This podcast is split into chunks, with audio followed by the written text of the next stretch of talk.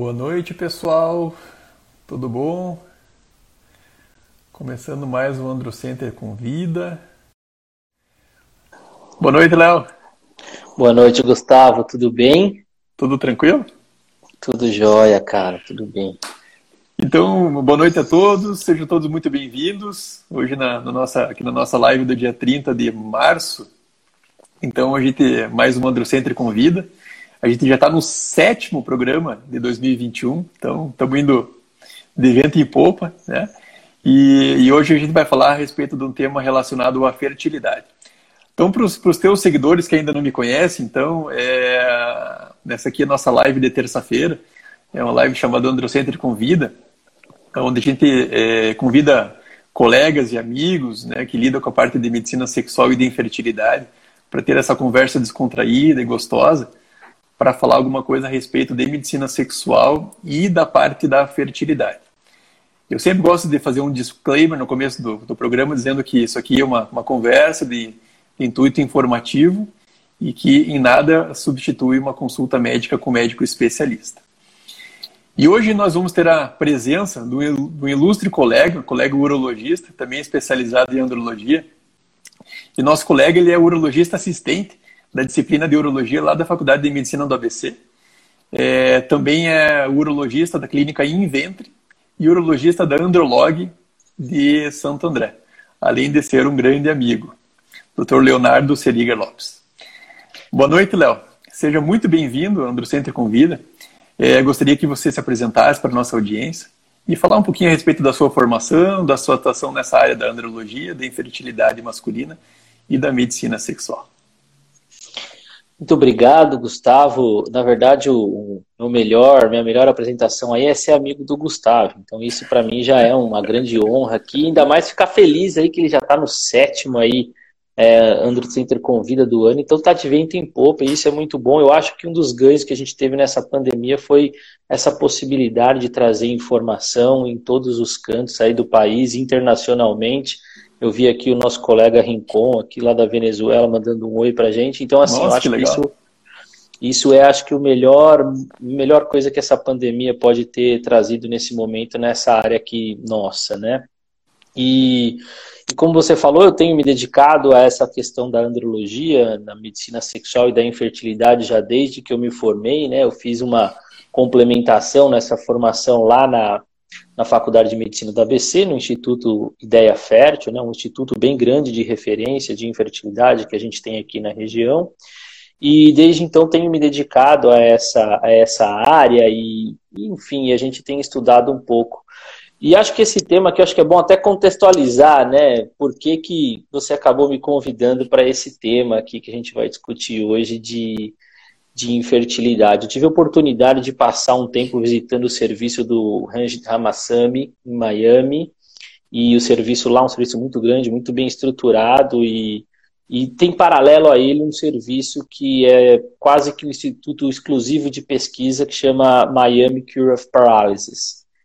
E lá eu tive a oportunidade de acompanhar também o grupo de pesquisa lá que trata desses pacientes com lesão medular e fazer um curso com feras, só feras lá. Então, Dana Hall, da Universidade de Michigan, enfim, nós vamos conversar um pouco aí sobre as diversas oportunidades desse tema, mas eu acho que isso fez com que é, eu também pudesse, em algum momento, ter a oportunidade de coordenar um ambulatório especificamente disso, lá no Instituto Ideia Fértil, por um tempo. E isso com certeza é um tema aí que, me atraiu um pouco e acho que é um, uma boa justificativa para a gente poder tentar trazer alguma informação para quem for assistir a gente aí, né, Gustavo? É, justamente. E então o tema da nossa conversa de, de fertilidade e infertilidade de hoje vai ser fertilidade no homem portador de lesão medular. Bom, então contextualizando o, o, o, porquê da importância né, de tudo isso aí, Léo. Então a gente sabe que o trauma e as causas externas elas figuram entre as principais causas de morbidade e mortalidade é, entre os adultos jovens, sejam por acidentes de trânsito, é, lesões por arma branca ou então de arma de fogo. E uma boa parcela desses pacientes vão ter algum tipo de trauma raquimedular associado. A gente sabe que no Brasil, mais ou menos 7 mil pessoas sofrem esse tipo de lesão a cada ano. Né? E dessas 7 mil pessoas, a maior parte absoluta, então 80% dessas pessoas são homens em idade reprodutiva, que boa parte das vezes ainda não constituíram suas famílias. Essas pessoas com traumatismo raquimedular, elas enfrentam vários tipos de problemas. Problemas do, de ordem psicológica, problemas de ordem social e também das suas funções orgânicas, principalmente das funções intestinais, das funções urinárias e também as funções de ordem de relacionamento sexual e também de relacionamento reprodutivo. A grande maioria desses homens com traumatismo raquimedular, eles vão apresentar problemas ejaculatórios. E não são raros os pacientes que a gente observa na nossa prática diária, que já passaram com alguns outros colegas, né? E que receberam com o diagnóstico de esterilidade, ou seja, então que esses pacientes não teriam chance alguma de conseguir a sua paternidade. Então, com o intuito de desmistificar esse tema, trazer razão e ciência para nossa audiência, que eu trouxe aqui o, o, o Dr. Leonardo, que tem, assim como ele, ele, já, ele já mostrou, tem uma ampla experiência no assunto e a, a respeito desse tema que a gente vai conversar. Léo, é, esses homens que sofreram trauma raquimedular, eles podem alcançar a paternidade? E eu gostaria também que você falasse um pouco para a gente qual então que é o mecanismo pelo qual boa parte desses homens não, não conseguem atingir a fertilidade de modo natural. É muito bom, Gustavo. Na verdade, assim, quando a gente fala de fertilidade, a gente tem um grande paradigma para quebrar, não só no lesado medular, mas também no homem em geral, em relação a gente entender as diferenças entre esterilidade, né, ser estéril, Justamente. não ter condição nenhuma de ter filho, e infertilidade, que é a dificuldade de ter filho e a eventual necessidade de algum tratamento hoje em dia cada vez mais envolvido com as técnicas de reprodução assistida, porque isso é muito diferente. É muito diferente quando você chega para um paciente e você fala para ele: você não vai poder ter filho de jeito nenhum. Isso impacta de uma maneira agressiva, enfim, e traz transtornos psicológicos e às vezes até conjugais. E, e se a gente levar em consideração esse indivíduo lesado medular, a gente tem condições mais é, graves ainda para levar em consideração, né? Ele é um paciente que já é fragilizado psicologicamente pelo próprio trauma. Sim. Aqui no Brasil, ainda mais, né? Se a gente levar em consideração uh, a condição financeira da maioria das pacientes que têm esses traumas, né? Como você falou, são homens, na, adultos jovens, é, muitas vezes, e, e o custo que ele vai ter, desde a questão do atendimento, para depois como ele vai ser seguido e a reabilitação, né? Então, isso tudo já traz questões de ordem psicológica, financeiras e sociais muito complexas. Né? E quando você passa essa informação para ele, você não vai conseguir ter filhos, é mais um, um, um, um baque para ele. Né? Mas é importante a gente também lembrar que a gente é um pouco culpado, nós como médicos, de, de passar essa informação, mas a gente também tem uma informação de literatura que o paciente deixa essa questão da fertilidade nesse primeiro momento, e lógico, compreensível, Sim. de segundo plano, né? Então, um trabalho que, que eles fizeram uma pergunta para os pacientes com lesão medular, o que, que eles precisariam recuperar em ordem para se ter uma melhor qualidade de vida. Nesse trabalho, eles elencam as funções motoras possíveis, né, membros superiores e, se possível, os membros inferiores na medida do possível.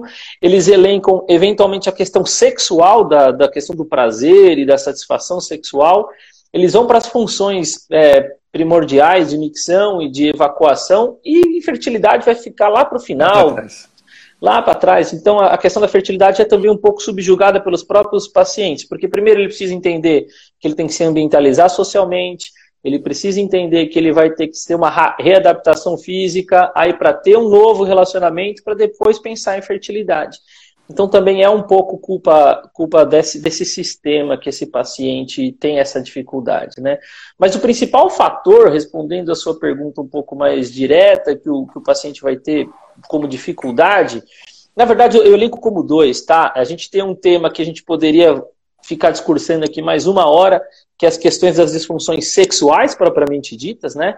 Porque o paciente com lesão medular vai ter eventualmente as disfunções de ereção, né, que elas não são tão preocupantes, a gente em torno aí de 50%, 80% dos pacientes ainda mantém uma ereção, elas são eventuais, esporádicas, um pouco sem controle, mas mantém ereção, e o tratamento disso é variável, mas é um pouco mais fácil, um pouco mais habitual daquele médico urologista que não está acostumado a tratar lesão medular, mas ele trata a disfunção erétil.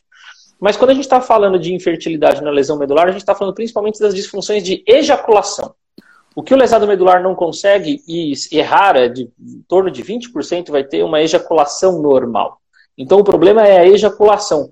Vai depender, lógico, do nível de lesão, né? E aí a gente pode até estender, entender quais são esses níveis de lesão, mas a principal causa é a dificuldade de ejaculação.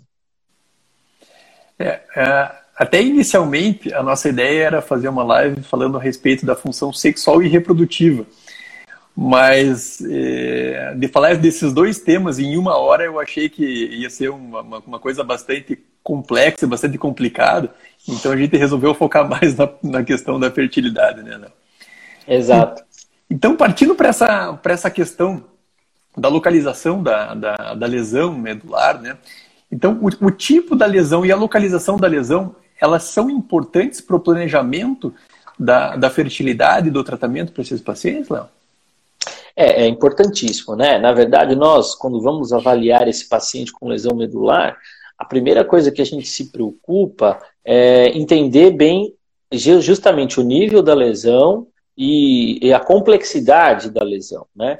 É, o que, que a gente sabe? Então, a gente sabe que a, o, o nível que a gente tem de parâmetro, nível medular, né, se a gente for dizer assim, é o nível ali de T10 da vértebra, né, para quem não é para quem não é da área ou para quem não está não, não, não tá conseguindo visualizar o que a gente está falando, a lesão da medula vai estar tá ali na coluna vertebral e a lesão é naquele nível de T10, que é na região do tórax, um pouquinho mais quase para baixo na transição quando vai chegar na coluna lombar. Esse nível, quando essa lesão é abaixo desse nível, então níveis mais baixos, lombares, eles estão comprometendo quase todos os centros nervosos aonde a gente tem a responsabilidade, tanto da ereção quanto da ejaculação.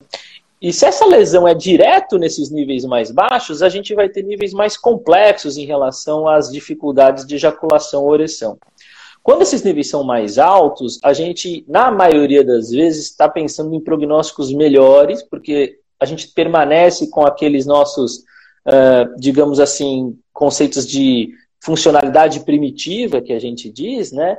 E a gente vai, provavelmente ter um, um ganho ali na, na, perspectiva de tratamento desses pacientes que têm lesões mais altas, né? Uh, o que, que a gente não sabe dizer? a gente não sabe dizer um monte de coisa, na verdade, porque a gente não sabe dizer é, como esse paciente ficou nesse tempo todo, porque quando eu dou uma aula, por exemplo, desse, desse tipo de, de tema para pessoal assim de, da área médica, enfim, eu, eu começo no meio da aula perguntando assim, por que, que eu trato diferente um paciente com lesão medular de um, de um paciente sem lesão medular? Qual que é a grande diferença se hoje em dia a gente tem atletas paralímpicos, o lesado medular tem uma mobilidade muito tranquila, não tem nenhum déficit cognitivo, relacionamento super tranquilo. Na verdade é, se a gente pegar lesados medulares do sexo feminino, em geral, tem um pouquinho mais de facilidade, né, para ter um relacionamento, para ter uma relação sexual adequada com penetração, para poder ter um, uma gravidez natural. A gestação, por mais complexa e com dificuldades que sejam de risco, é uma gestação possível. E quando a gente fala de ejaculação, isso às vezes acaba sendo, uh, por vezes, impossível, dependendo de onde tiver essa lesão. E quando a lesão é completa, por exemplo, a gente também tem todas as complexidades relacionadas aos problemas de espasmos, aos problemas musculares, aos problemas posicionais. Então, essa complexidade da lesão também influencia na, em como a gente já tem que prever tanto os resultados da nossa perspectiva de buscar um tratamento para esse paciente, como também entender o que mais pode estar acontecendo em relação às dificuldades da própria qualidade seminal. O que importa é a gente conseguir achar espermatozoide. É a maneira de conseguir achar espermatozoide. E isso a gente tem diversas alternativas, né? É, justamente, a nossa fun a função sexual do homem e a função da, da questão da ejaculação, elas estão intimamente ligadas com a integralidade de uma coisa que a gente chama de centro medular da ejaculação. Então existe uma, lá na, assim como o Léo estava falando, na nossa coluna vertebral, então na nossa, na nossa da nossa medula, né, que fica dentro da coluna, existe o centro, que é o centro da ejaculação. E a, a ejaculação ela acaba é, sendo um pouco mais fácil de acontecer, ou então ela acaba sendo possível de acontecer quando esse centro da ejaculação está íntegro, que ele não foi lesado, ou então que tem uma lesão para cima desse centro. Ou seja, existe uma comunicação direta da parte genital do homem com esse centro da ejaculação. E é justamente a, a respeito disso aí que a gente vai falar agora. Né? Então, naqueles, naqueles homens aí, então, nos casos onde a gente tem uma integralidade desse centro medular da ejaculação, que é para cima para baixo de T10, qual que é inicialmente o tratamento que a gente tenta, Léo? E quais são os, o, as chances do sucesso desse tratamento inicial que a gente tenta? A primeira coisa é eventualmente saber se ele consegue ter uma relação sexual e se eventualmente ele tendo esse centro íntegro, ele conseguiu uma ejaculação. Não é impossível, mas existe, né? Sim. Existe, principalmente em lesões parciais. Então, essa é a primeira coisa e a gente conseguir fazer uma análise de espermograma nesse sentido, né? Uh, quando realmente a gente identifica que ele não tem nenhum tipo de ejaculação, então quando chega ao orgasmo e não sai nenhuma emissão de ejaculado, na verdade, a gente ainda tem que ligar um alerta para uma possibilidade que muitas pessoas esquecem, até mesmo nos pacientes que são íntegros, que é a ejaculação retrógrada. Exatamente. É aquela ejaculação que, em vez de sair tudo por causa de alguma incompetência até do colo vesical, ali de fechar o colo vesical, ele não emite por, pela uretra, mas está lá dentro da bexiga. E hoje, com as tecnologias que a gente tem da reprodução assistida, de captação de espermatozoides, a gente tem como utilizar esse espermatozoide que vai para a bexiga num tratamento de reprodução assistida. Então é muito importante fazer esse diagnóstico da ejaculação retrógrada antes de pensar em qualquer método mirabolante que ninguém tenha visto, que ninguém tenha pensado. É, essa, e isso tranquiliza o paciente também. E ele fala, poxa vida, eu tenho espermatozoide, eu já não sou estéreo como aquele outro médico possa ter considerado, Sim. né? E essa acho que é um, é um ponto que a gente não pode deixar é, de lado, porque isso não é incomum. Uh, principalmente aí no, nos homens que têm essas lesões mais altas e que tem o, o, o, eixo todo completo, né? Mas quando a gente vai investigar e ele também não tem ejaculação retrógrada, né, só para só o pessoal entender como é que a gente investiga ejaculação retrógrada, a gente vai fazer uma pesquisa depois dessa sensação de orgasmo, né, após um, um teste de masturbação, se ele mantém, se ele consegue ter uma ereção e uma sensação de orgasmo, que no cadeirante é diferente também, né? De novo, Sim. se a gente voltar para uma, se a gente voltar para uma discussão das, das questões sexuais no cadeirante, essa sensação de orgasmo nem sempre é igual a quem tem o sistema íntegro. Ele às vezes se sente alguma coisa diferente, uma taquicardia, uma sudorese, um rubor facial, algo que a gente está relacionado aí a, a um, um, distúrbio quase que simpático da, da situação, mas a gente consegue pesquisar na urina a presença desses espermatozoides, se eles estão viáveis ou não. Então, acho que esse é um ponto muito importante que a gente não pode esquecer. Mas uma vez que a gente faça o diagnóstico, que ele não tem como uh, ejacular, existem mecanismos que a gente chama de estímulo vibratório peniano, né? Que é nada famoso, assim, conceitualmente, aí, popularmente falando, uma vibroestimulação do pênis, uma vez que esse eixo está íntegro, né, esse plexo está íntegro e a gente consegue manter é, o que eu falei daquela função primitiva da ejaculação, a gente consegue estimular essa ejaculação por um mecanismo vibratório ali direto no pênis e, e a gente consegue essa emissão anterógrada aí do, do ejaculado. É. E, e, essa vibroestimulação, então, que na realidade são alguns, são alguns aparelhos que promovem uma, uma, uma vibração de alta, de alta frequência, então ela, às vezes, quando o paciente é, não consegue é, por um estímulo local no pênis, a gente pode, pode abrir mão desse, desses vibroestimuladores, né?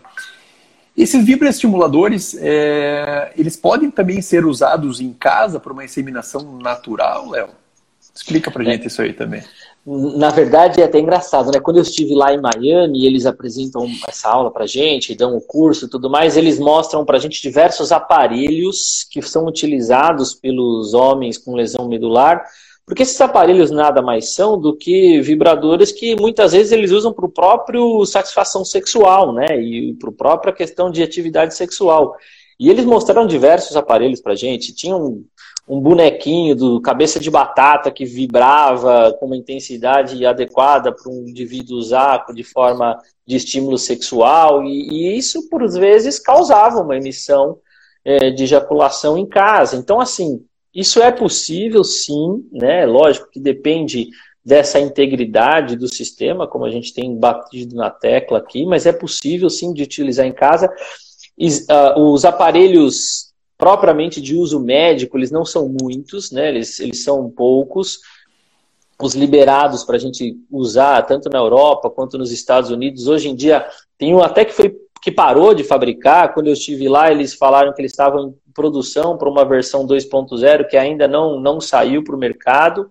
Então não é uma coisa que está sendo muito desenvolvida, um pouco até por viés de mercado, porque a reprodução assistida evoluiu muito, né? E e acho que esse é um ponto crítico que a gente tem que levar em consideração aqui também, porque é o custo, né? Aquilo que, que eu conversei no começo. Esse é um paciente que tem muito custo na reabilitação, na adaptação de uma casa, de um carro, ele tem custos maiores. E se você falar que depois para ele ter um filho, ele vai ter que fazer um filho com fertilização in vitro, que o custo a gente sabe que é elevado, o quanto a gente puder baratear isso para ele, melhor. Então, não é, é um dos pioneiros aqui no Brasil de de tratamento desses pacientes é o professor Milton Borrelli, né? E ele, durante a minha formação eu, e seguidamente conta histórias de pacientes que ele acompanhou e que tiveram filho em casa com essa autoinseminação que a gente chama. E nos Estados Unidos é bastante presente isso também. Eles conseguem um volume adequado de ejaculado nessa vibroestimulação, fazem uma autoinseminação, digamos assim, vaginal, né? que é colocar todo aquele conteúdo de esperma dentro da vagina e, e, fazer com que possa ter uma tentativa de gravidez natural. Então isso é possível, né? E se a gente conseguir estimular isso para parceria, acho que é uma, uma possibilidade totalmente factível dentro da, da realidade brasileira, né? É, se a gente conseguir fazer uma vibroestimulação aí e conseguir uma ejaculação e a gente conseguir colocar esse, esse ejaculado no fundo do saco no, no, fundo da vagina, né? Isso é uma coisa que pode facilitar, digamos assim, uma uma, uma inseminação, por isso que eu até chamei, chamei de uma inseminação natural, né? Não é uma inseminação é. intrauterina, né? Mas é uma inseminação vaginal, né? Que, digamos assim, faz parte dos primórdios das primeiras vezes que foi tentado alguma coisa de tratamento com uma reprodução assistida, digamos assim, né? É exatamente Léo, isso. É, Léo, e naqueles casos onde não existe essa integralidade da, do, do, centro de ejaculação, ou então que essa vibroestimulação é, não deu certo, o que, que a gente pode abrir mão? É, aí a gente, mão, aliás, é. é, a gente, a gente começa a ter que substituir o que a gente tem de funcional, né? Então, o que, que o que, que não está íntegro? É o sistema nervoso. E como é que funciona o sistema nervoso basicamente? Por impulsos elétricos, né? Então, o que a gente tem que tentar fazer é fazer esse impulso elétrico na região do órgão genital, geniturinário, na verdade, no homem ali, a gente está falando da região da próstata e das vesículas seminais, onde esse impulso elétrico ocasione nessa emissão, nessa ejaculação, né? Então, popularmente é conhecido por eletroejaculação ou eletroestimulação da ejaculação.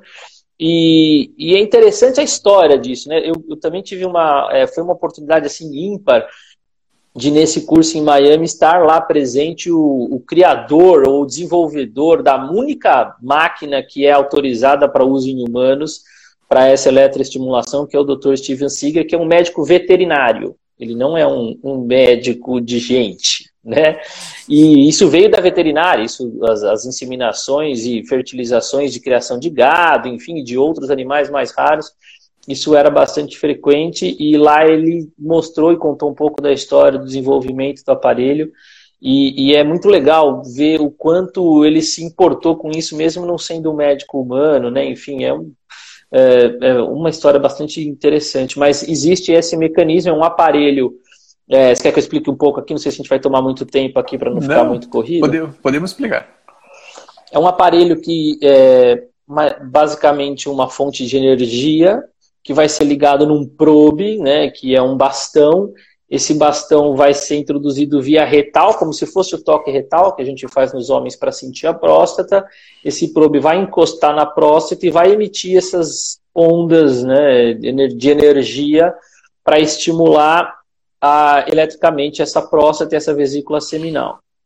É, pode parecer um pouco agressivo, né? Eu acho que em algum momento as pessoas podem falar, nossa, mas vai colocar um probe e dar um choque dentro de mim. É, mas isso é, realmente foi muito bem pensado e o aparelho é super seguro. Ele tem uma trava automática para se tiver um superaquecimento desse probe, ele travar antes de ser um aquecimento que possa causar algum tipo de lesão é, intestinal. E assim, nesse lugar onde eu fiquei, lá em Miami, e lógico que eles são um instituto de pesquisa, e hoje o grande diferencial dos Estados Unidos não é a qualidade do médico, né? Nós somos médicos tão bons ou melhores que eles, é a possibilidade e disponibilidade de tecnologia, né? Então lá eles têm uma experiência muito grande e eles têm uma experiência de quase 100% de conseguir ejaculado com esse, com esse tipo de aparelho. Então é, é uma experiência muito grande que eles, que eles conseguiram lá e trouxeram algumas informações em relação a esse, esse aparelho para a gente. E a gente tem disponível aqui no Brasil em alguns lugares, é, não são muitos, mas existem em alguns lugares e, e, é possível a gente conseguir fazer isso aqui no Brasil também. Então, é, é uma, uma possibilidade, como eu disse, de novo, esse paciente ele não é estéreo de jeito nenhum, né? A gente tem como avaliar a qualidade desse espermatozoide, que na verdade é o ponto principal da discussão, mais do que conseguir espermatozoide, talvez, né? Isso. Então, nesses pacientes, então, onde a parte neurológica está prejudicada, a gente faz um estímulo elétrico nessa região da próstata, da vesícula seminal, para provocar uma ejaculação é, artificialmente, né? Então, é um procedimento que é um procedimento que realmente é um pouco diferente, né, para quem está tá acostumado, mas é um procedimento que, que, que, que é seguro, né? E boa parte das vezes dá certo, e nesse procedimento, então, é feita essa, essa estimulação boa parte das vezes o paciente ele tem uma, uma, uma ejaculação é, anterógrada, né? então ele, ele acaba, a gente acaba observando o, o sêmen saindo pelo pênis e, eventualmente, quando não sai, a gente faz uma cateterização da bexiga, que geralmente esse sêmen, quando ele não sai por via anterógrada, ele vai para a bexiga, né? daquela forma que o, que o Léo falou, a gente vai resgatar esses espermatozoides da, da, da bexiga, da urina desses pacientes e usar esses espermatozoides para alguma técnica de reprodução assistida. Tão importante quanto a gente ter espermatozoides, né, é a qualidade desses espermatozoides para a função reprodutiva, né? A gente sabe hoje que processos inflamatórios, tanto das vias urinárias quanto da próstata, eles afetam a questão da qualidade seminal, né? É, quais são os cuidados que os homens com lesão raquimedular precisam ter para evitar inflamações e infecções dessas vias urinárias e prostáticas para manter uma qualidade seminal mais adequada? Então, esse é justamente o ponto crítico que a gente tem. É um ponto crítico que a gente tem para homens que não têm lesão medular também, né? Qualidade seminal e como a gente entende o que preservar de qualidade e como melhorar essa qualidade seminal. Isso é um, é um desafio para a gente no nosso dia a dia da prática clínica. Mas do lesado medular, propriamente dito, a gente também tem que entender é, as dúvidas que a gente tem em relação à condição física do paciente, né, do indivíduo. Então, já e lá nesse centro de Miami, lá uh, com o pessoal, com o IMADS, com a doutora Nancy, eles fizeram diversas pesquisas nesse sentido, porque quais são as dúvidas, né? A primeira dúvida era: será que esse paciente, por ficar muito tempo sentado ali e aquecer muito a região do testículo, isso poderia causar, né, mais ou menos uh, como uma lesão uh, que a varicocele eventualmente pode causar em relação a mudar a temperatura de testículo. Será que isso estaria causando uma dificuldade da produção e na qualidade dos espermatozoides? Uma outra dúvida que se tem, esse paciente não ejacula com muita frequência, né? E hoje a gente sabe que isso pode aumentar a questão de radicais livres de oxigênio, isso pode alterar a qualidade de motilidade. Então, será que essa frequência de ejaculação poderia trazer alguma melhora na qualidade dos espermatozoides? Ou até a própria questão do tempo né, de lesão. Poxa, será que quando ele tinha uma lesão de, aos 18 anos, aos 20 anos, hoje aos 30, 40, ele vai tentar ter filhos? Ele teve alguma piora de qualidade seminal nessa questão? Parece que todas essas questões não têm muita resposta, porque eles fizeram trabalhos interessantes, controlados, e parece que não é uma questão de hipertermia, parece que não é uma questão de posição, parece que não é uma questão de tempo de lesão medular, mas tem alguns conceitos que são importantes e isso faz bastante diferença.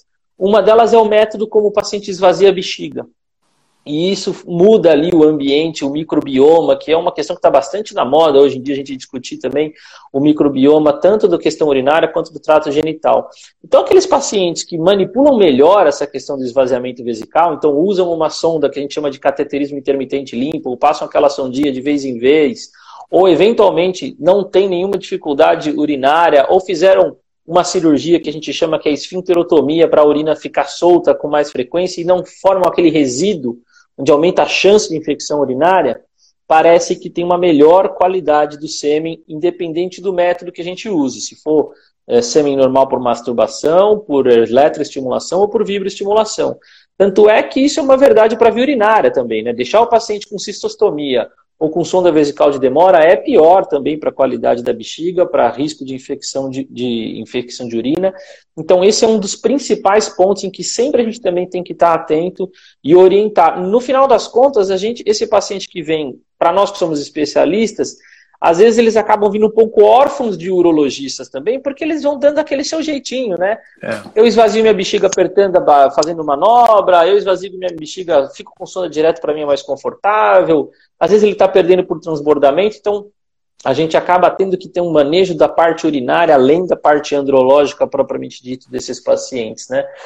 E uma outra coisa que é muito importante e hoje também está mais na moda, até também por conta do Covid, mas é um, uma questão muito importante, é o status inflamatório como um todo desse paciente com lesão medular. Isso está sendo bastante estudado, né? O paciente tem uma resposta inflamatória exacerbada, e essa resposta inflamatória exacerbada a gente tem visto aí cada vez mais que isso compromete não só a questão uh, propriamente dita do, do organismo, mas a questão das células novas que a gente está falando de espermatozoide, né?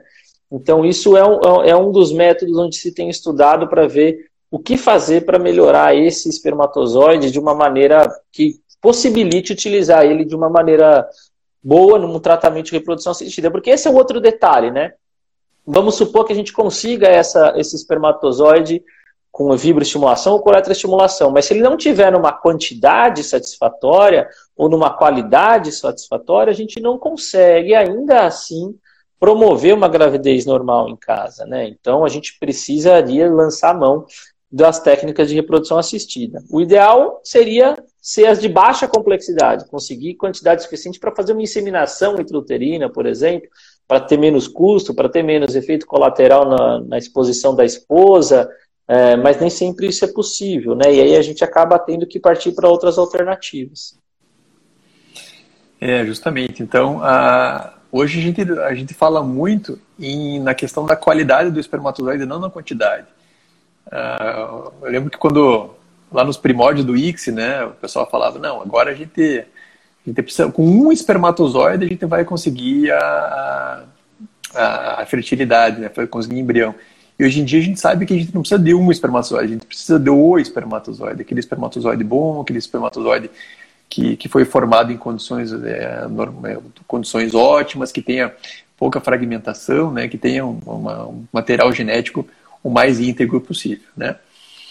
Passando então para a nossa próxima questão, então, então na vibroestimulação e na, na, e na eletroejaculação, é, tem-se a, a, intenção de obter uma grande quantidade de espermatozoides, né? Isso que a gente falou, inclusive na intenção de tentar é, métodos de reprodução assistida de baixa complexidade, né? Uma, uma inseminação intrauterina, né, no caso, né.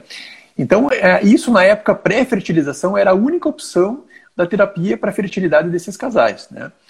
Então, com o desenvolvimento da, das técnicas de fertilização in vitro, então com a técnica do ICSI, a medicina reprodutiva ela conseguiu trazer a oportunidade do desenvolvimento de embriões com uma quantidade muito menor de espermatozoides. Nesse contexto, quando a vibroestimulação e a eletroejaculação não tiveram sucesso, que tipo de procedimento que a gente pode lançar a mão para conseguir esses espermatozoides? É, aí entra o grande, o grande X da questão que eu acho que diferencia entre nós aqui do Brasil e eles lá nos Estados Unidos.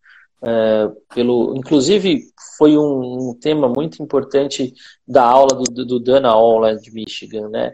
Eu acho que a gente tem que entender ah, os nossos limites, né? Então, por exemplo, pode ser que tenha um serviço que não tenha disponibilidade de ter esse vibroestimulador ou de ter o, o, o eletroestimulador, né? E eventualmente não conseguir captar esse espermatozoide ejaculado. Porque a gente vem de um conceito do indivíduo normal que o melhor espermatozoide é aquele que sai no ejaculado, é aquele que amadureceu melhor, vamos resumir assim. Né? Foi criado, cultivado e amadureceu e ele está de uma maneira melhor.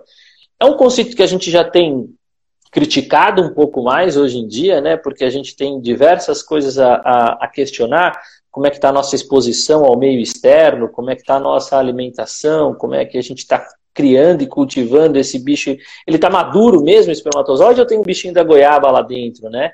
E a gente não sabe, a gente está tentando aprimorar o jeito de entender, como você falou, com o uso, por exemplo, da avaliação da fragmentação do DNA. Mas às vezes a gente tem uma, a gente ainda tem alternativa, né? Então, mesmo que esse paciente esteja num lugar onde ele não consegue ter acesso a uma eletroestimulação, uma vibroestimulação, a gente tem ainda bem médicos bem informados, urologistas, andrologistas, especialistas que sejam, com capacidade de buscar esse espermatozoide de uma maneira cirúrgica, né? Que é fazendo uma biópsia direta do testículo. A gente também pode até entender se essa biópsia pode ser feita de uma maneira sistemática, se ela vai ser feita usando um microscópio, que também é outra questão de acesso à tecnologia, que a gente chama de tese né, ou de microtese, ou de tesa, mas também a gente tem que, que entender que talvez a gente possa até estar tá pesando. Uh, será que esse espermatozoide que está no testículo talvez não seja melhor do que todos aqueles que a gente foi atrás, é, tentando fazer uma eletroestimulação, tentando fazer uma vibroestimulação, uma vez que a gente está colhendo da fonte, né? Então essa pergunta ainda é uma pergunta de um milhão de dólares. A gente ainda não sabe essa ainda é uma pergunta que ainda vai precisar de mais pesquisa para a gente responder, e sem dúvida nenhuma é, é, o nosso caminho, mas é uma opção. É uma opção que sempre foi utilizada, principalmente aqueles serviços que não têm acesso. É uma opção totalmente viável. Nós temos resultados aí de, de tratamento de fertilização com o uso do espermatozoide testicular tão bons quanto o uso do ejaculado, né? E a gente tem uma particularidade. No homem com lesão medular, o aspecto do ejaculado ele é sempre esquisito. Para falar bem a palavra verdadeira. É verdade. Ele sempre, ele é sempre com uma cor alterada, ele é mais sempre num volume inflamado, né? É. Exato, ele sempre é num volume alterado.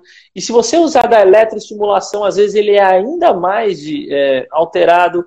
E, e, isso também acarreta numa consequência em que você obrigatoriamente tem que preparar o sêmen, tem que ir para um tratamento de fertilização assistida. Então, assim, eu, de uma maneira geral, saber que falhou e que ainda tem a parte do testículo é importante. Mas também a gente tem que entender que esse homem com lesão medular, ele tem uma lesão medular, mas ele não é um ET. Então, às vezes, ele pode ter outros problemas de fertilidade e o urologista precisa ficar atento e não botar a culpa na lesão medular. Só na lesão, né? Nós temos que lembrar que esse paciente pode estar dentro daqueles 30% dos pacientes inférteis que são azospérmicos não obstrutivos por outras causas.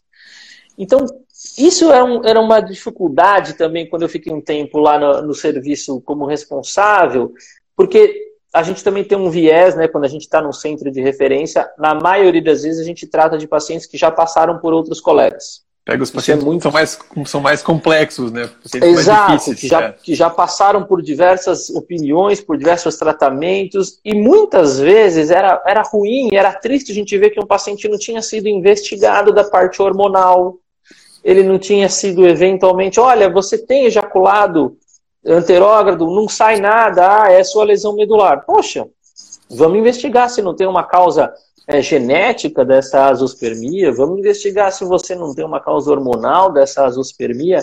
Então, isso também era complexo para tirar um pouco da cabeça desse paciente que já vem estigmatizado que ele tem uma lesão medular e que ele pode ter outro problema além disso.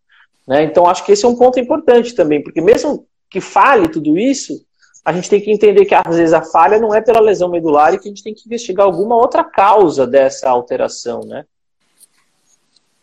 é o contexto. a maior parte das vezes a infertilidade ela não é unicausal, ela é multifatorial. Então, aquele paciente que é no nosso, no nosso dia a dia. Então, o paciente chega com varicocele, mas é aquele paciente que também fuma, aquele paciente que também bebe, que também tem o sobrepeso, né? Então, são todos as, uh, os fatores que a gente tem que corrigir. Boa parte das vezes a gente vai corrigir alguns, o paciente vai ter também a sua responsabilidade de corrigir a parte dele, né? Para poder ter uma, uma melhora total aí e aumentar a, ao máximo a chance da, da, da fertilidade, né? E de novo, né, nós, nós como tratamos de fertilidade, nós tra não tratamos de um indivíduo, né? Nós tratamos um de casal, dois, no mínimo, é. né? Pode ser um, um, no caso do homem com lesão medular, nós estamos falando de uma parceria do sexo feminino, mas depois, se a gente pensar é, nas multi questões de gênero e transexualidades, enfim, nós também nós estamos sempre falando de dois. Né? Concepção de família é raro aquelas aquelas famílias que vão ser formadas por produção independente. Né? Então, nós, quando é, é infertilidade, dificuldade de conseguir filho, nós estamos falando de um, de um relacionamento. Então, eu já tive paciente que entrou na sala e eu falei assim: ah, e a sua esposa não gostaria de entrar? Mas para quê? Eu falei: para quê? Pra, justamente para gente. Não, mas eu, eu tenho lesão medular, o problema é comigo. Mas vamos conversar com ela, vamos entender quais são as expectativas, vamos alinhar os medos, né? Dividir as responsabilidades, né? Eu, é, é, sempre importante tanto essa questão de, de uh, o homem passar no urologista, mas também com a mulher, e o contrário também é verdade, né? Quando o homem, a mulher vai passar no ginecologista, o homem participar dessa consulta. É muito importante acontecer essa, essa troca, né? É muito importante a gente ter objetividade, né? a gente ter saber o que a gente está tá tratando, mas mais importante ainda é a gente não pecar pelo simplismo, achar que as coisas são muito simples menosprezar aquilo que boa parte do, do, dos, dos, maiores erros que a gente comete na vida são nas coisas simples, né? Então, é, eu acho que a gente precisa prestar bastante atenção. E até nesse contexto, né, uma outra coisa que a gente tinha comentado, que às vezes esses pacientes eles acabam é, se dedicando um pouco mais ao esporte, né, se tornam para-atletas, né? E, e às vezes, é, para tentar até melhorar a, a própria força muscular, eles acabam fazendo uso de testosterona. E isso pode prejudicar também a produção seminal, né, Léo? É verdade, eu já, eu já, tive casos e, e onde não é incomum, né? E não só, não só atletas, né? Se a gente levar em consideração que hoje em dia o hipogonadismo ele tem aumentado a incidência, se a gente levar em consideração que muitos colegas, mesmo nós especialistas urologistas, endocrinologistas, ainda acreditam que usar testosterona aumenta espermatozoide, né? Então a gente tem que sempre lembrar disso. Eu toda vez eu, eu bato nessa tecla. Testosterona tomada por injeção, por comprimido, por gel, vai piorar o espermatozoide, quer você seja lesado medular, quer você seja um indivíduo sem lesão. E isso é um ponto importante porque o paciente chega para gente, ele é. Eu já tive muitos pacientes assim. É, doutor, eu estou ali, eu faço meu exercício, mas para fazer meu exercício eu acabo fazendo algum tipo de uso de testosterona tal. Ah, vamos lá, vamos tentar fazer alguma coisa. Se você vai para o simples, como você falou, se você se baseia no simplismo, ah, é porque ele tem uma lesão medular, então vamos já tentar fazer uma eletroejaculação. Ah, não veio nada, vamos fazer uma biópsia do testículo? Opa, peraí, né? Como é que vai estar esse testículo? O eixo hormonal dele está íntegro? Eu vou conseguir né, descobrir se ele tem um espermatozoide ou não? Então talvez a gente tenha que primeiro parar, fazer a reorganização desse eixo hormonal, talvez fazer um estímulo hormonal preemptivo, esperar. Às vezes você vai voltar a ter uma recuperação e, e de espermatozoide sem necessariamente fazer uma, uma biópsia testicular, ou um tese ou um microtese. Então, essa avaliação global, quando a gente foca muito, como você falou, no minimalismo ou no diminuir um pouco o problema, é, que a gente às vezes deixa passar, né? Então, às vezes, entender que esse paciente precisa ser investigado por uma avaliação genética. Então, só, só para um contexto, o paciente que tem azospermia, ausência de espermatozoide, e tiver uma microdeleção específica de um cromossomo Y, num loco específico, que a gente chama de AZF-A, ou às vezes até o AZF-B, é, ou às vezes na associação deles, quer tenha lesão medular ou não, ele não vai produzir não espermatozoide. é. E aí e se você falhou, ah, falhou eletroejaculação, falou, falhou eletroestimulação, vamos fazer uma biópsia? Calma, eu vou fazer um procedimento invasivo, eu vou fazer um, um, procedimento onde ele pode ter complicação, até pela própria posicionamento dos testículos, que depois ele não vai conseguir cuidar, talvez um curativo direito. É, será que justifica fazer essa biópsia, né? É, então, é uma questão que a gente não pode deixar de lado também, que é avaliar essa condição toda do paciente como um todo, né? Avaliar ele como um todo. Mas, mas ainda assim a gente peca um pouco pelo desconhecimento, né? Uh, lá o, o Danaol ele fez uma, uma pesquisa por que, que os pacientes não são tratados pelos médicos, por que os médicos não tratam esses pacientes inférteis de lesão medular. É, 30% deles desconhecem que tem tratamento. Tudo bem. É aquilo outros, que está falando no começo, né? Outros 30% não têm acesso aos aparelhos, até sabem que, né, de repente a gente está falando aqui, a maioria dos nossos seguidores pode ser que sejam é, pessoas leigas no assunto, que estejam acompanhando para se informar, mas de repente tem algum colega aqui que está em, sei lá, em Roraima, no interior de Roraima, para lá do Rio, e ele não vai ter um acesso assim a esses materiais, por mais que ele conheça a informação. É. Isso também gira em pouco de 30% a 60%. Mas de novo, uh, se a gente conseguir oferecer alguma coisa para dar uma expectativa e alinhar essa expectativa com o paciente é importante, né? Porque às vezes o paciente também vem, ele vem muito preocupado no sentido de, doutor, eu não tenho mais o que fazer, então eu quero fazer o que o senhor falar está feito. Não, não é bem assim que eu falar está feito. Olha, tem essa chance, tem esse caminho, tem essa condição, se não der certo, isso pode ser. Isso a gente já conversa desde o começo, né? Para poder alinhar a expectativa. Tratamento de paciente infértil é alinhar a expectativa. Imagina se a gente somar, que dá assunto para uma outra live que se você já não fez, com certeza você vai fazer. Somar um paciente que teve reposição de testosterona por longo prazo, que você vai ter que estimular esse eixo, depois que você estimula o eixo, ele começa com uma, uma alteração, e de repente você faz um diagnóstico de varicocele nesse paciente, sua cabeça também pira, né? Então você tem que alinhar essa expectativa desde o começo. Não tem, a gente não tem muito outro caminho, né? Pensar bastante em cima daquele paciente, pensar bastante em cima daquele caso clínico, e para a gente não chegar lá na frente e depois olhar para trás e falar, puxa vida, por que, que eu não fiz isso, né? E, e isso nem sempre é simples, né? Então isso que o Léo estava falando são pacientes que frequentemente têm vários tipos de, de problemas, não, e não só o paciente com, com, com lesão raquimedular, né, o paciente com infertilidade, né, então, às vezes, ah, acontece do paciente ir lá fazer uma, fazer uma fertilização uma vez, duas vezes, três vezes não dá certo, daí, daí vai investigar, ver que tem uma varicocele, aí vai tratar a varicocele depois, e uma das coisas mais chatas que tem é você investir uma grande quantidade de dinheiro, investir uma grande quantidade de, de emoção, investir uma grande quantidade de tempo, né? O tempo ele, ele é precioso na infertilidade. E aí você chegar lá na frente e você observar, puxa vida, olha só, aquela, aquela coisa um pouco mais simples, aquela coisa um pouco mais tranquila de tratar, não foi tratada lá atrás, e, e será que aquilo influenciou ou não no, no insucesso? Lógico, a gente, depois que a gente chega na frente, a gente olha para trás, a gente não pode pensar olhando para trás, tem que pensar olhando para frente. Mas sempre fica aquela pulguinha atrás da orelha, né? Será que não é, foi? Será que houve algum tipo de, de, de, de falha em, em, tentar tratar o mais simples depois para ir para o mais complexo, né, Léo? Exato. E essa questão do tempo é importante, né? Toda vez que a gente falar sobre alguma coisa sobre fertilidade, a gente tem que lembrar do tempo e Principalmente para as mulheres, eu acho que é um ponto importante, né? Que a gente sabe que a mulher nasce com aquela programação genética de quantos óvulos ela vai ter até o final da vida e tudo mais, e que essa qualidade do óvulo é o que mais importa na hora da gente pensar em chances de gravidez, quer seja natural ou quer seja com reprodução assistida. Mas hoje, cada vez mais, a gente tem visto também do lado paterno que esse tempo também parece também é ter alguma influência. É esse tempo do envelhecimento, esse tempo de quanto esse homem está exposto a essas toxinas todas que a gente tem falado, e radicais livres de oxigênio, a gente já tem muitos estudos dizendo que a idade paterna também já está influenciando em gravidez natural, está influenciando em chance de reprodução assistida, então é, é importante isso, esse tempo é realmente, a gente corre contra ele e a gente tem que sempre ficar atento a isso. A Ivana fez uma pergunta aqui para gente, eh, perguntando se o uso da testosterona injetável eh, diminui a quantidade de ejaculação.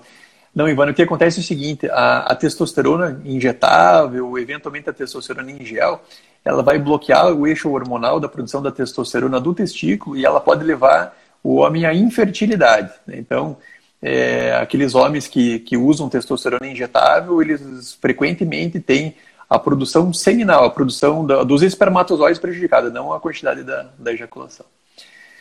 Uh, Léo, uh, eu sempre deixo aquela uma, uma, caixinha de perguntas. Eu tinha selecionado três perguntas, mas acho que nós vamos ter que vamos ter que escolher uma das três. Uh, tá. Doutor, sofri uma lesão incompleta em T7 há dois anos. Estou recuperando aos poucos a sensibilidade e os movimentos. Quais são as minhas chances de fertilidade? É, provavelmente ótimas. Assim, quando a gente está falando de recuperação de, de pacientes com lesões medulares, a gente tem que lembrar que existe uma fase é, daquele choque medular, né? Que em geral a gente está falando que isso pode durar até um ano, e essa fase de choque medular é teoricamente aquele momento mais complexo. Às vezes esses pacientes ainda ficam muito tempo internados, né? Quando, quando sobrevivem, né? Porque a gente sabe também que muitos pacientes acabam tendo outras complicações. Mas ele vai passar por uma fase de choque medular que dura um ano até ele começar a entender que ele está se recuperando, que está tendo uma reabilitação. Então a gente tem fatores bons aqui. Ele tem uma lesão incompleta, então é bem provável que ele possa ter a manutenção desse desse eixo primitivo do, do centro de, de ejaculação aí íntegro, né? Ele tem uma lesão alta, né? Então isso também fala a favor de ele poder ter esse eixo de ejaculação íntegro e ele está recuperando aos poucos essa questão de motilidade que a gente sabe que é um parâmetro indireto aí de uma boa recuperação da questão da lesão medular como um todo. É, então, assim, eu, eu vejo isso como sempre um lado bom. De novo, eventualmente ele pode até ejacular aí de questões normais e fazer uma, uma análise depois seminal nesse, nesse sentido, mas ele é um bom candidato a ter uma boa resposta com estímulo de vibroestimulação, sem dúvida nenhuma. Lembrar só que esses pacientes, né, Gustavo, vai ter aquela aquilo que a gente chama da síndrome de, de síndrome de descarga simpática, né, que, que é a desreflexia autonômica, né? É, não é incomum, e para quem tem lesão medular, isso às vezes é até sabido, que quando a gente tem algum estímulo muito intenso abaixo das lesões, principalmente quando essas lesões são muito altas, acima de T6, é, eles vão ter reflexos do tipo é, rubor facial, bradicardia, hipertensão, e isso uh, levar, às vezes, até quadros graves de risco de morte, dependendo Sim. de quanto esse estímulo for intenso. Então, aqueles pacientes que ficam muito tempo numa mesma posição, né, que ficam pressionando muito calcâneo, muito região sacral. A, a, gente sabe disso também porque nas questões cirúrgicas que a gente vai fazer, né, uma cistoscopia, uma manipulação de genital, esse estímulo doloroso que não sente dor, mas pode ocasionar essa desreflexia autonômica, então, isso é um fator importante para a gente também lembrar nesse tipo de paciente e orientar paciente e cuidador que se ele tiver com essas sensações e algum estímulo abaixo da lesão muito intenso que está acontecendo, né? É, então, acho que isso é um, um fator importante para a gente lembrar aí para esses pacientes. É. Quando a conversa boa, ela vai rapidinho, né, Léo? Já foi quase uma hora, cara. Já? Já. É, tá Você acertou, não ia dar para falar de sexualidade em lesão Não ia dar tempo. Vai ficar para uma próxima conversa. Então, Léo, acho que essa nossa conversa de hoje ela foi muito legal para mostrar então que o homem com lesão raquimedular ele não é estéreo, né? E que existem várias opções que a gente pode lançar a mão para proporcionar a fertilidade a esses homens e a, seus, a suas esposas. Eu acho que o recado final, na verdade, é que esse paciente, como eu falei no começo, é um paciente que ele precisa dessa, dessa consideração, desse acolhimento, né?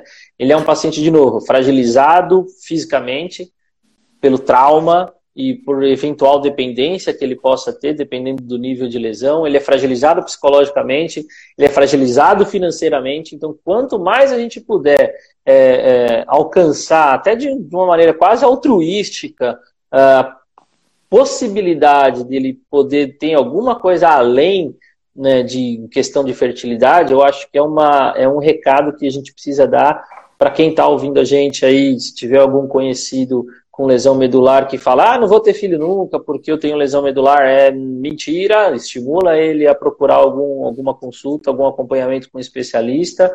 Para quem tiver lesão medular, saiba que existe possibilidade, mas as dificuldades são grandes, como são grandes para quem não tem lesão medular, né? A chance de gravidez normal na população geral é menos de 20%. Eu sempre falo isso para todo casal que entra no meu consultório, eles se assustam e falam: ah, mas doutor, tem um monte de gente que engravidou. Mas veja bem, não é tão fácil. Ao né? longo do tempo, e, né? É. Exatamente. Então a gente tem que a gente tem essa responsabilidade de dizer que a gente tem que tentar e a jornada a gente faz junto de tentar e em algum momento a gente vai conseguir, outros momentos infelizmente a gente vai sofrer junto que a gente não vai conseguir, mas a gente tem que sempre dar a opção e tentar. É, não podemos dar esse, esse rótulo para ninguém. Legal. Léo, você quer deixar também os teus contatos de, de rede social? Eventualmente alguém queira conversar com você? Não, lógico. Quem quem estiver seguindo a gente aí hoje, agora no ao vivo, sabe aí no Instagram, né? Urologia e Andrologia. É o, é o mesmo endereço da minha página, www.urologiaandrologia.com.br. Lá vai conseguir achar todas as mídias sociais. Eu sou um entusiasta de mídia social, né, Gustavo? Você sabe? Sim. Então, Instagram, Facebook, LinkedIn. Eu, eu costumo brincar, costumo falar que eu só não tô no Tinder porque eu sou casado, né? Senão talvez eu estivesse no Tinder também. Ia dar problema Por causa do vício né? em mídias é. sociais. mas esse, mas é, as pessoas podem me achar e eu estou à disposição para responder também qualquer outra pergunta que possa aparecer, qualquer outra dúvida. Enfim, e, e quem tiver aí em Curitiba saiba que está muito bem assistido aí pelo Dr. Gustavo. Também tem uma formação excelente, além de ser um, um amigo, um parceiro, ele tem aí se desenvolvido bastante nessa área e vai ser um prazer sempre poder colaborar com ele aqui. E você ainda ficou me devendo aquela live da sexualidade no trauma hack medular, hein? Tá bom, a gente isso já pode vamos, programar. Vamos planejar mais lá para frente. Isso aí sua, sua agenda tá cheia, sua agenda tá cheia, que eu sei, mas a gente programa uma sobre ah, sexualidade. Ah, vamos programar assim. E lembrando para todo mundo que todo esse conteúdo vai ser editado, isso aqui vai para nossa nossa página do YouTube, que é a do Andro Center Saúde Sexual e Reprodutiva Masculina. Vai para os nossos podcasts também, que é o Androcast, que está lá no Spotify, no Google Podcast. Tudo isso fica à disposição para as pessoas poderem consultar depois. Ah, na semana que vem a gente não vai ter, não, não vai ter Andro Center com vida. É, na realidade, a, as lives agora da, da, da Bens, do Passarela Bens, eles estão sendo semanais, então eu não estou conseguindo fazer, fazer live do Andro Center com vida e da Bens junto, né? A gente acaba coordenando isso lá na Bens também. Então, eu, infelizmente, eu vou ter que fazer é, quinzenalmente, né? Na semana que vem a gente não vai ter, e na, na, na outra semana, então, no dia 13, daqui a duas semanas, a gente vai contar com a presença do Dr. Eduardo Berteiro, que é o urologista e andrologista lá do Hospital do Servidor Público Estadual de São Paulo, e a gente vai falar a respeito da função sexual é, após o tratamento do câncer da próstata. Tenho certeza que vai ser um tema bem legal também. Sem Bom, dúvida. Chegamos, chegamos uma hora então de live, vamos nos despedindo antes que a gente caia e não consiga salvar isso aqui. Léo, muito obrigado pela presença, muito obrigado pela presença Imagina. de todos. E fiquem Obrigado. bem, uma, uma boa semana a todos. Tchau, tchau. Se cuidem, boa semana, pessoal. Até mais. Tchau, tchau. Obrigado, Léo. Tchau, tchau, cara. Até.